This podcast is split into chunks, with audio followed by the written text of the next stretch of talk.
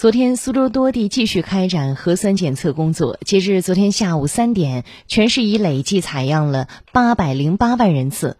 来自省内南京、无锡、徐州、常州和泰州五个城市的两千多名医务工作者再度支援苏州核酸采样工作。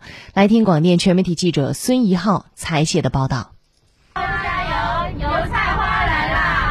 上午，各医疗队再次集结，第一时间和街道社区对接后，赶往各个核酸采样点开展工作。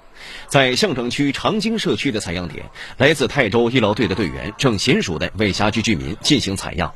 稍微有点，因为我感觉这边还挺好的，苏州每个方面我感觉都挺照顾我们的。虽然苏州这两天户外天气有点热，加上连日的旅途劳顿，让医疗队的队员们略感疲惫。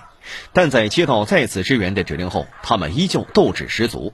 在相城区水运花都社区以及其他多个采样点位，来自南京的原班人马也继续奋战在苏州抗疫一线。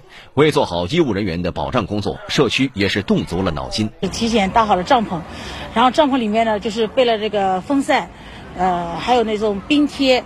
然后提前准备了那个冰的矿泉水，还有一些适当的一些降暑的一些水果，就是感觉他们大老远到我们这边来，而是帮忙这支援这个防疫工作，我们也是相当感谢他们。再度支援苏州的核酸采样工作，南京医疗队的队员们和社区居民配合默契，现场井然有序。